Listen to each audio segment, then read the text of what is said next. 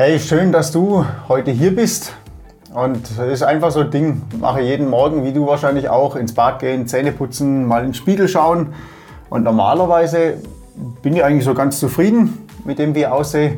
Als heute Morgen zum Beispiel habe ich gemerkt, ich habe da wieder einen Pickel auf der Backe und ach, manchmal ist man nicht so zufrieden mit sich selber.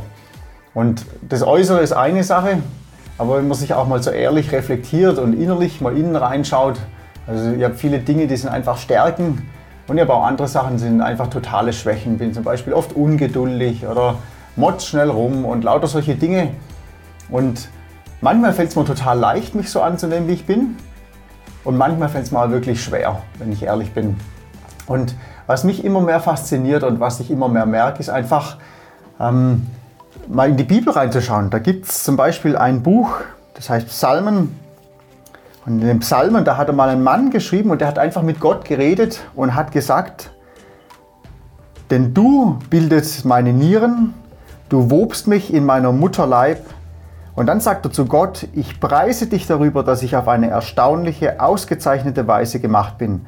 Wunderbar sind mein, deine Werke und meine Seele erkennt es sehr wohl.